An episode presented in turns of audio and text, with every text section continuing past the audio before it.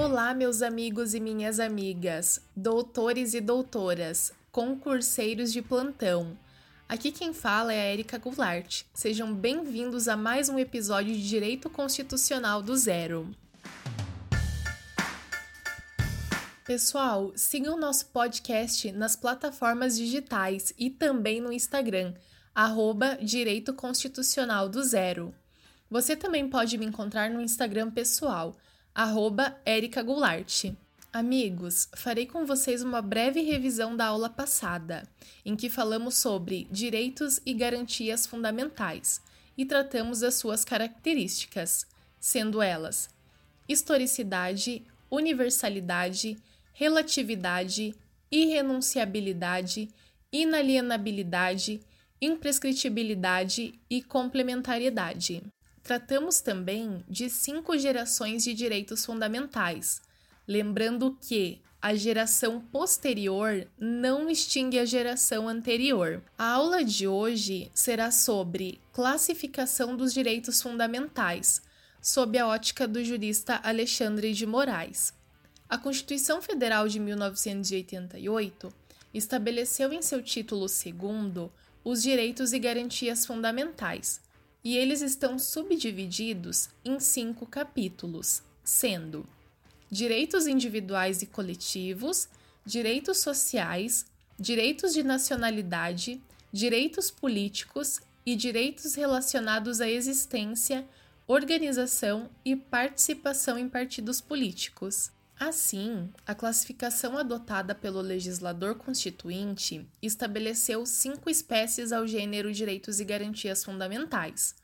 Agora nós vamos ver os conceitos das espécies. Direitos individuais e coletivos correspondem aos direitos diretamente ligados ao conceito de pessoa humana e de sua própria personalidade. Por exemplo, a vida, a dignidade, a honra, a liberdade. A Constituição de 88 prevê tais direitos no artigo 5. Pessoal, eu não farei a leitura do artigo 5 com vocês porque ele é bastante extenso, mas recomendo que vocês leiam, por favor.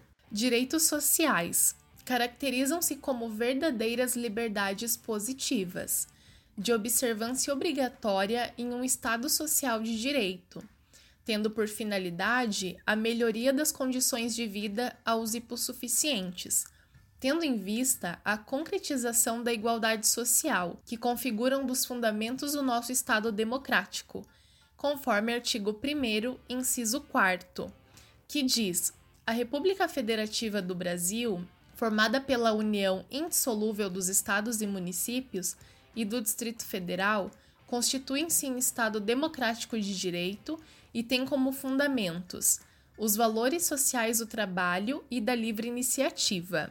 Amigos, eu também peço para que vocês leiam os demais incisos. A Constituição Federal consagra os direitos sociais a partir do artigo 6. São direitos sociais a educação, a saúde, a alimentação, o trabalho, a moradia, o transporte, o lazer, a segurança, a previdência social, a proteção à maternidade e à infância, a assistência aos desamparados, na forma desta Constituição. Direitos de nacionalidade. A nacionalidade é o vínculo jurídico, político que liga um indivíduo a certo e determinado Estado, fazendo deste indivíduo um componente do povo, da dimensão pessoal deste Estado capacitando-o a exigir sua proteção e sujeitando-o ao cumprimento de deveres impostos. Direitos políticos conjunto de regras que disciplina as formas de atuação da soberania popular. São direitos que permitem ao indivíduo o exercício concreto da liberdade de participação nos negócios políticos do Estado, de maneira a conferir os atributos da cidadania. Tais normas constituem um desdobramento do princípio democrático, inscrito no artigo 1, parágrafo único da Constituição Federal, que afirma que todo o poder emana do povo, que o exerce por meio de representantes eleitos ou diretamente, nos termos desta Constituição. A Constituição regulamenta os direitos políticos no artigo 14 Mas também, pessoal, o artigo 14 é bastante extenso. Então, também vou pedir para que vocês realizem a leitura. Direitos relacionados à existência, organização e participação em partidos políticos. A Constituição Federal regulamentou os partidos políticos como instrumentos necessários e importantes para a preservação do Estado Democrático de Direito, assegurando-lhes autonomia e plena liberdade de atuação para concretizar o sistema representativo. Além da classificação que nós acabamos de fazer, a doutrina enumera diferentes classificações terminológicas sobre o tema, sem, contudo, apresentar diferenciações essenciais em relação a seu tratamento.